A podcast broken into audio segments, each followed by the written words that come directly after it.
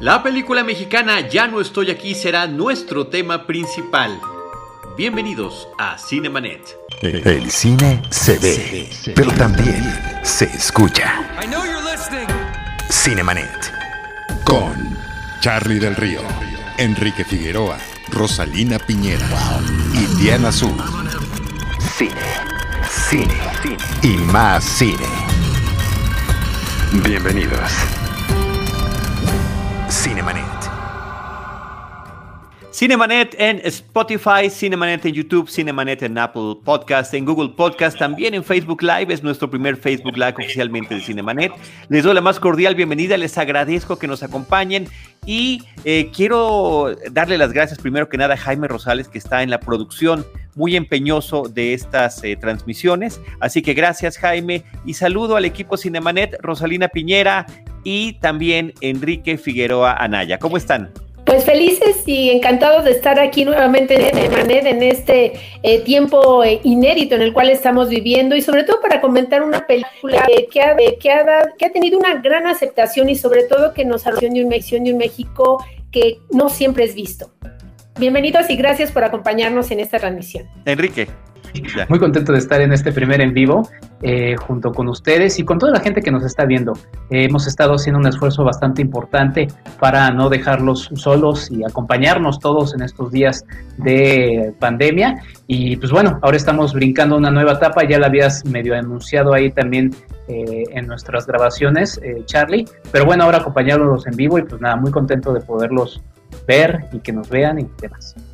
Y mandándole también un saludo muy grande a Diana Su, que en esta ocasión no nos pudo acompañar, pero va a estar también integrándose a estos esfuerzos de ya reunirnos. Finalmente, ya no podemos esperar más. Eh, lo habíamos estado haciendo pacientemente, con mucha ilusión, con mucho entusiasmo también. Y se lo quiero agradecer a Diana Súa, a Rosalina, a Enrique, además Enrique posproduciendo cada uno de los episodios que publicamos. Porque estábamos ofreciendo, y lo seguiremos haciendo, ofreciendo nuestras recomendaciones personales, pero nada como la oportunidad de poder platicar de las diferentes películas que nos van impactando. Y afortunadamente, gracias a las eh, plataformas de streaming, tenemos la posibilidad de seguir recibiendo más material nuevo para nosotros, como fue Rosalina, el estreno de la película Ya no estoy aquí, una cinta mexicana que eh, aborda muchos temas y me gustaría que tú iniciaras la charla. Sí, sí, me parece, parece que en, este, en este sentido creo que ha sido una gran entrada y fue una gran alternativa película por el, por el número en las que tuvieron acceso a ella, ¿no? Gracias a esta plataforma eh, hiper famosa que, casi todo el mundo se este, comparte o, que muchos tienen oportunidad de estar en su casa. Ya no estoy aquí siendo, eh, del director del director Fernando Frierra, eh, un, un, director, director que pone los, pone los en, Monterrey, pero en una parte de este de Monterrey hasta muchos, a muchos este descono o no tan o no tan vista. Es para contarnos, contarnos la historia de Cente, que desde el, desde el nombre voy a remitir, remitir a toda, a todo un viaje justamente de reencuentro consigo y con su identidad, que es este Ulises Samperio. La película de Estoy aquí nos, aquí nos cuenta esta historia, este viaje de este, de este adolescente de 17 años que se, que se, que se vio obligado justamente a la migrasada, el entorno del entorno de violencia en el que se ha hallado. Y me parece, y me parece que la película, de muchos temas que retrata, trata, yo me gustaría comentar, comentar dos este, que parecen, parecen a mí entrañables y muy importantes todo en la, todo en la de, de los adolescentes y en esta, esta, llegada, esta llegada justamente a la etapa adulta. Uno, por ejemplo, es esta construcción de identidad, identidad ¿no? De quiénes, eh, qué, nos hace únicos e irrepetibles, de, qué se compone justamente el individuo y cómo va un, este adolescente conformando justamente su personalidad, hizo, hizo y, y, y bueno, sí, bueno, se, se, van, van, vamos a ir observando otros temas como la discriminación, los, los juicios, juicios justamente, ¿no? A partir este, de, todo, de la identidad, identidad, digamos, al, indumentaria, indumentaria del peinado, que este chico, este chico Ulises ha conformado su propio yo. Y también otro tema que me parece muy, muy... Eh, muy interesante la manera en que lo aborda la película es el sentido de pertenencia, ¿no? La identidad social en este caso, eh, que define justamente al individuo a partir de todo este grupo, ¿no? De la tribu a la que pertenece, al grupo que, que lo identifica como uno de los y que, y que para los, sobre todo para los adolescentes en, en esta etapa de crecimiento es tan importante sentirse incluido, sentirse parte de algo, sentirse una, un integrado a la sociedad qué es lo que vamos a ver a partir de este, de este, este chico que forma parte, bueno, de, un, de, un, de un grupo que de, una subcultura en Monterrey que este, los colombias, ¿no? O los cholombianos también, que, se, que tienen una indumentaria pues muy identificable, que se reúnen justamente para bailar eh, la, eh, eh, disminuida, ralentizada a su propio ritmo y en un, una resignificación en su entorno. No sé si quieren, si quieren ustedes comentar algo más sobre esto. Pues es que es una película que contiene varios elementos, además de los que ya ha mencionado Ross y sobre los que también quiero comentar algunos elementos. Ella habla sobre el asunto de la identidad, ¿no?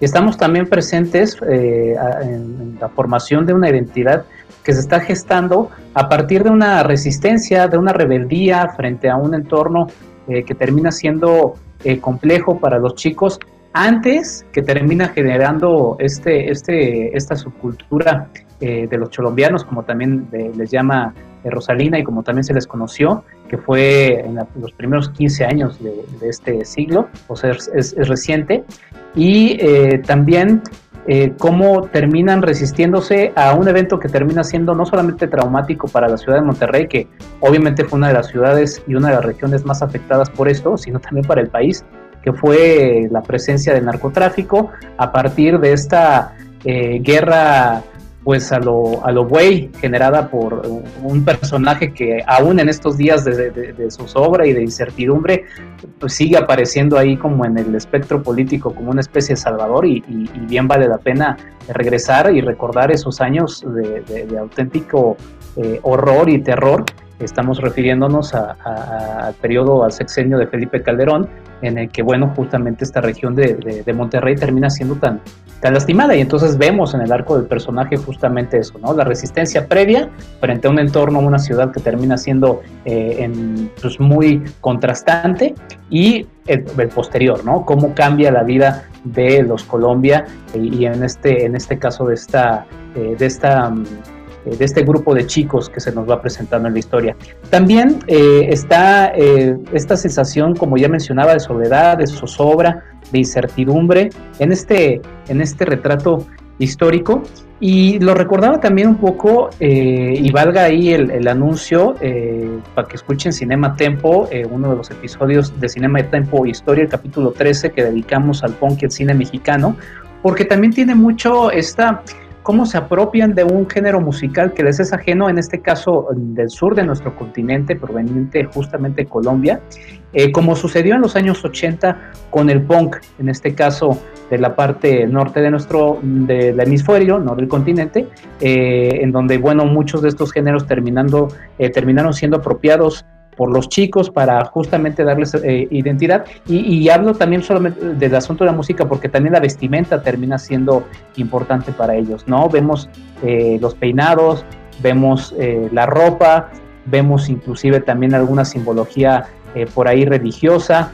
Entonces, de hecho, si vemos la imagen que nos está compartiendo ahorita en el en vivo Jaime Rosales, a quien le mandamos un abrazo, pues no distan mucho también de la propia imagen de estos chicos que están siendo marginados de todo, de la sociedad, de la ciudad.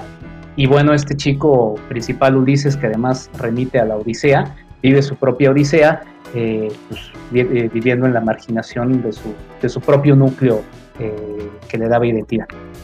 Sí, completamente de acuerdo con lo que han comentado los dos. Me parece que es un estreno interesantísimo en una plataforma, eh, pues la más popular de todos, que es Netflix, que es una eh, forma de que este cine mexicano pueda llegar a muchísima más audiencia. A veces inclusive podríamos pensar de la que podría tener con lo que teníamos previo al COVID-19, que eran nuestros estrenos comerciales. Esta es la oportunidad de ver esta película. Ya no estoy aquí de Fernando Frías. Eh, me sumo a todo lo que ustedes están comentando con este retrato de la juventud marginal la contracultura urbana, decía su director en algunas entrevistas, ajena a la globalización, con su propia identidad, una película de ficción que está tomando un entorno real y que de alguna manera me parece que el retrato de repente, de una manera muy oportuna, se asemeja al de un documental. Todo lo que estamos viendo de entorno, de personajes, me parece que tienen esta calidad de realismo que es importantísimo, cómo está su situación, la inseguridad que están viviendo. La película está más o menos ubicada en el 2011, 2012, ya mencionaba Enrique, durante el sexenio de Felipe Calderón.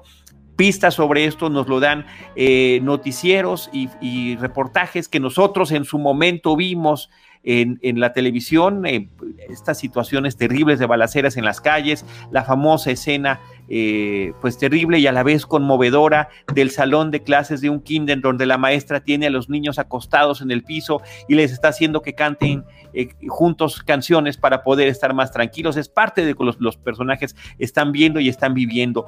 Un retrato de Monterrey donde creo, creo, creo que nunca se ve el cerro de la silla, creo que siempre está muy acertada esta mirada de que estamos en Monterrey, pero estamos en otro Monterrey, estamos en la parte más marginal de la sociedad con la gente menos privilegiada y cómo todas estas situaciones de pobreza y de inseguridad pueden arrojar a que este joven tenga en determinado momento que emigrar a los Estados Unidos.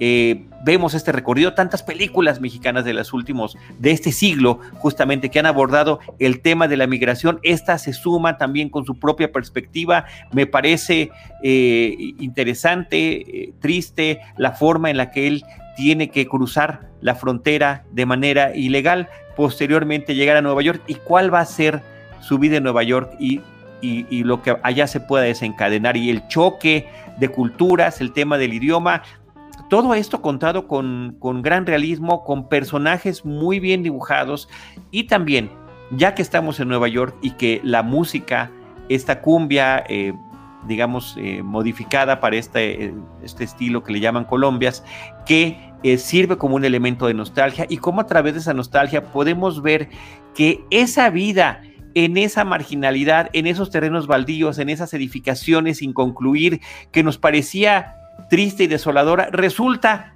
que viviendo este joven en Estados Unidos, tiene ahora una, una connotación de un momento feliz de su vida porque tenía sus amistades, tenía su música, tenía su identidad, eh, tenía el respaldo de la gente que estaba a su alrededor y lo valioso que puede ser eso. Me parece que la película es absolutamente conmovedora. Eh, y te paso la palabra, Rosalina, para que continuemos charlando sobre esta película. Ya no estoy aquí de Fernando Frías. Eh, sí, mira, también me gustaría mencionar eh, al respecto, es que es una película que se va, se va contando en, el, en tiempo pasado y en tiempo presente, ¿no? Eh, obviamente eh, a ir, a ir de, un, de un salto este, temporal para ir conociendo eh, cuál, qué ha llevado a, Ulises justamente a migrar de, de, Monterrey, de la parte sur de Monterrey, a, a Manhattan, a un barrio eh, su encuentro con, con, otra, otra migrante, ¿no? en este caso de, de origen asiático, que es interpretada por Angelina Chen, eh, eh, y bueno, el, protagónico dices, dices, es encarnado por Juan Daniel García, pues un, un chico que pues le llegó la oportunidad justamente de, de, pertenecer o de iniciar esta película. Él, bueno, ya era músico, estaba como muy familiarizado, por supuesto, con el ritmo, pero que logra crear este, justamente un personaje que, tal vez le cueste como le cuesta a estos chicos, a, la, banda, a los tercos, este, integrarse, ¿no? Justamente al lugar donde él va buscando, buscando eh, mantener justamente su, individualidad, su personalidad y todo, todo lo que lo hace ser, eh, pues el Ulises Amperio que, que ha sido de, alguna manera desterrado y al cual, al cual invade todo, todo el tiempo y toda la, la nostalgia. Y también esta manera de, contar la historia me parece que, enriquece mucho, sobre todo la con este mental de autor, ¿no? ¿no? Porque no vamos a, vamos a ver esta esta historia lineal, sino que vamos a ir nosotros también destruyendo todos los elementos que componen a Ulises Amperio, porque este le, ha costado trabajo no, no, solo la aceptación justamente en su propia hay, hay, hay, una frecuencia donde son amenazados eh, su, grupo, eh, que por si, si los ven vistiéndose así, si, si los ven justamente defendiendo como esta, esta identidad física, van a ser violentados. De, también, también ahora donde hay, donde hay otro aporte, en este caso, este, el personaje de Link, de, ¿no? ¿no? de interpretación donde también él, vemos que se resiste justamente a abandonar, el imperio, que, imperio que, que, ha construido. Vamos a ver también por, porque están, que están estos temas de conciencia, de alguna manera a, a, fracturar a familias este, en México. Y sobre, y sobre todo me parece que es una rescata, rescata el tema de juventud que está en un estado eh, abandono, abandono, de independencia, respecto a qué, al futuro que les, que no solo el presente, sino, el, sino, el, sino el futuro. Yo también me, gustaría comentar acerca em, de, la danza, ¿no? del baile en, esta película que, que, bueno, hay que comentar que, bueno, obtuvo el premio a Mejor Película y premio del público en el Festival de Morelia 2019 y que hay que resaltar también aceptación que, que ha tenido la gente, gente. Pero em, em, destacar em, el baile, ¿no? Eh, todo, todo como una identificación, como una identidad dentro, dentro eh, que nos hace los seres humanos dar, como un salto evolutivo y que y que el personaje Ulises de Ulises en esta reinterpretación de la cumbia, ¿no? la, la, cumbia donde se le cambia este ritmo sin ritmo, sino el sentido en justamente, justamente en la, en, la cumbia, en la música, un, refugio, ¿no? Que, que, de alguna manera lo aparta de este mundo donde, donde no se le da, le da cabida. Hay para eso en particular no, no la quiero describir, pero la final de la final de la película en este, en este sentido me parece que es eh, me, eh, justamente, justamente lo que estoy diciendo, ¿no? Cómo la, cómo la cumbia y cómo, cómo este logra, logra hacer esta coraza, ¿no? Que, que, él trata de defender. Y también, y también en otra, otra secuencia que se ve en esta película, película donde forzado justamente por este entorno donde, donde no hay cabida, se va despojando de su identidad, ¿no? Y tiene, lo vamos a ver poco a poco cómo de repente prende de, de, del peinar y de, y de ello, aquello que, que por, por años había dado él en, en, para crear su, su yo. Sí, eh, ahora ahondando sobre el tema de la música, pues es importante recordar eh, el papel que ha tenido a lo largo de la historia eh, como contracultura, ¿no? Eh, justamente en una ciudad que, reitero, les termina siendo agreste y eso me lleva a, otro, a otros elementos, que son los personajes. Además de los personajes eh, principales de la película, obviamente eh, siendo el de, Ulises el, principal, está la Monterrey, que como bien dices, Charlie, es una Monterrey que se nos muestra distinta, ¿no? y también la ciudad a la que termina huyendo el personaje de Ulises, ¿no? Para salvaguardarse.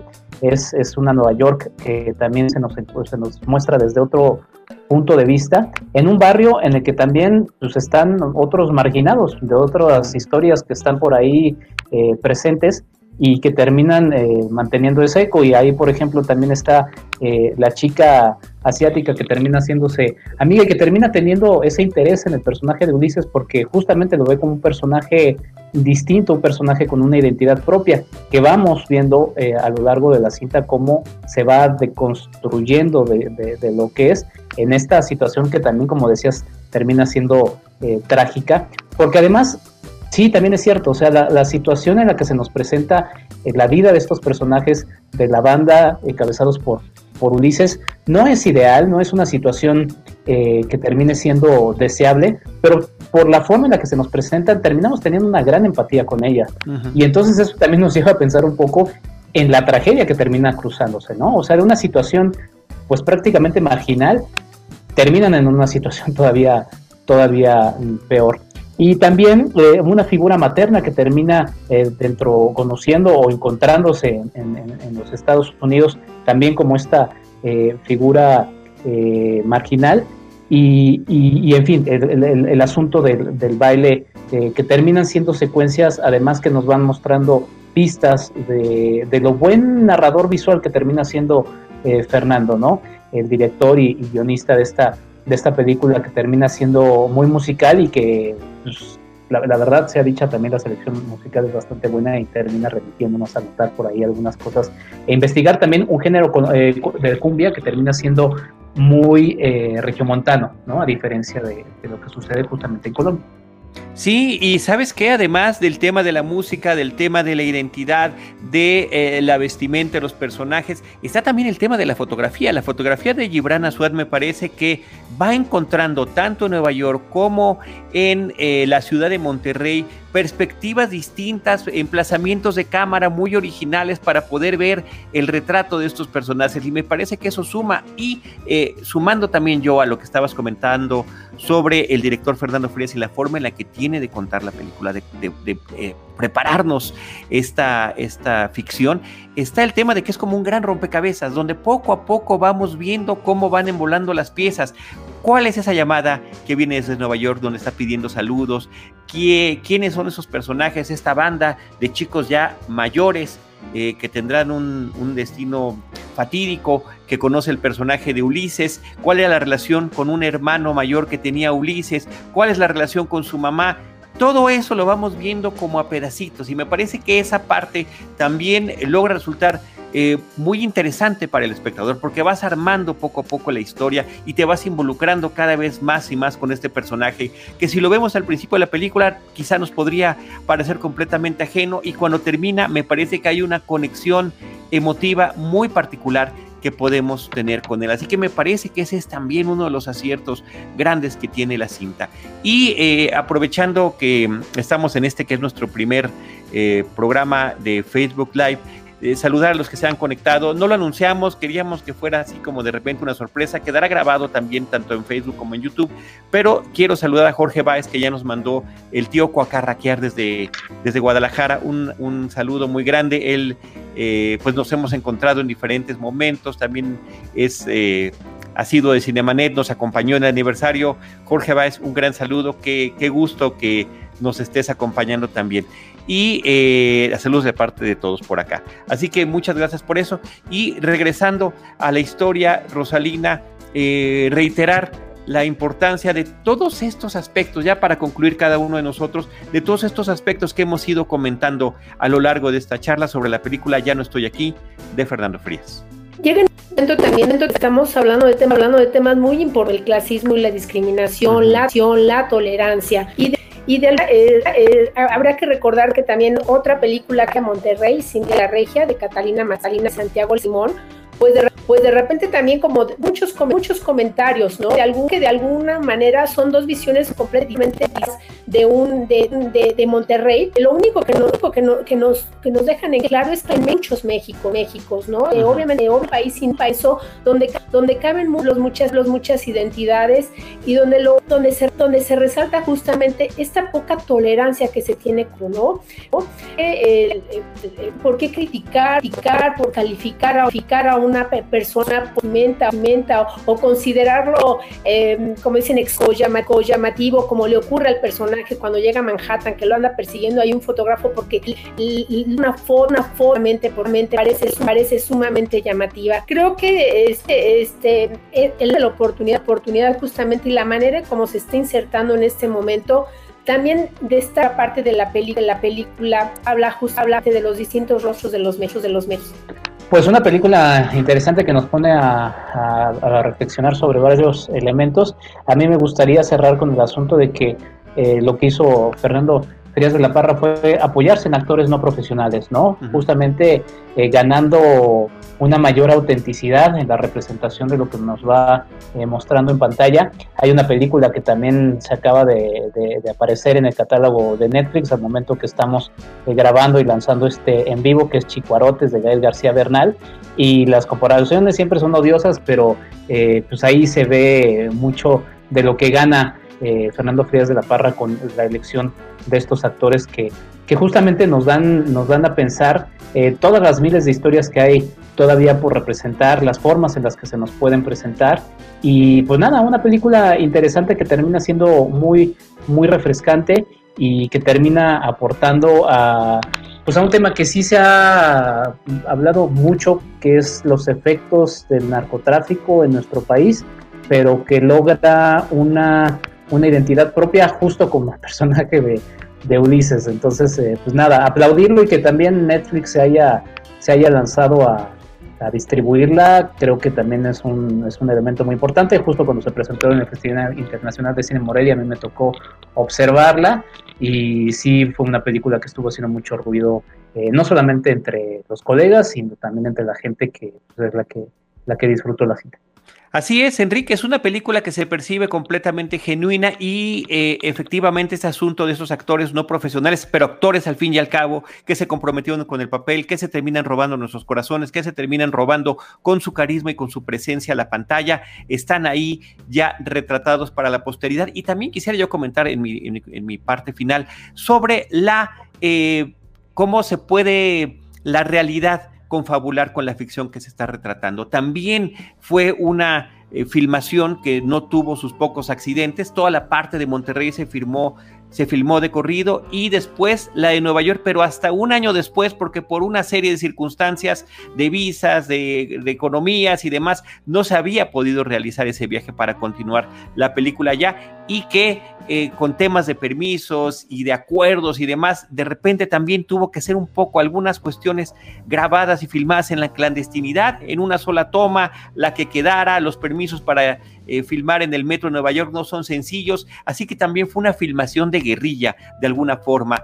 Y eh, eh, subrayar el retrato de esta juventud marginal, el retrato de la desigualdad que existe en nuestro país y la situación de la discriminación, la intolerancia y la inseguridad. Todo eso ahí es parte de nuestro México. Y hablando de que es parte de nuestro México, sí quisiera yo eh, sumar el comentario y agradezco mucho a Flor de María Pérez que nos está viendo desde Guatemala. Eh, dice que aunque ella no estuvo ubicada en un lugar eh, aquí en México, se entiende la historia y se vive como una historia de juventud latinoamericana. Y de ahí este sentido de universalidad que nos da eh, un retrato como este, que es la película Ya no estoy aquí de Fernando Frías. Con esto, queridos amigos, nos despedimos de este, el primer Facebook Live oficial de Cinemanet, agradeciendo a Enrique Figueroa Naya, a Rosalina Piñera, a Jaime Rosales, saludando a Diana Su, que ya se integrará en uno de nuestros próximos programas. Y eh, eh, también estamos en Twitter, también se, transmitió esto a través de Twitter eh, simultáneamente en vivo. lo pondremos en YouTube y agradecerles que nos acompañen. Nosotros, como siempre, el equipo Cinemanet, les estará esperando en nuestro próximo episodio con Cine cine y más cine. Te invitamos al taller de apreciación cinematográfica El ABC del Cine, un curso de verano en seis sesiones en línea en el que jóvenes entre 13 y 17 años podrán conocer los elementos básicos para la apreciación fílmica. Imparte Enrique Figueroa Naya, quien con ejemplos de películas específicas te guiará en los temas del lenguaje cinematográfico, el argumento, la edición, stop motion, el viaje del héroe y los antihéroes. Inicio del taller, martes 14 de julio. Informes e inscripciones enrique.figueroa.gmail.com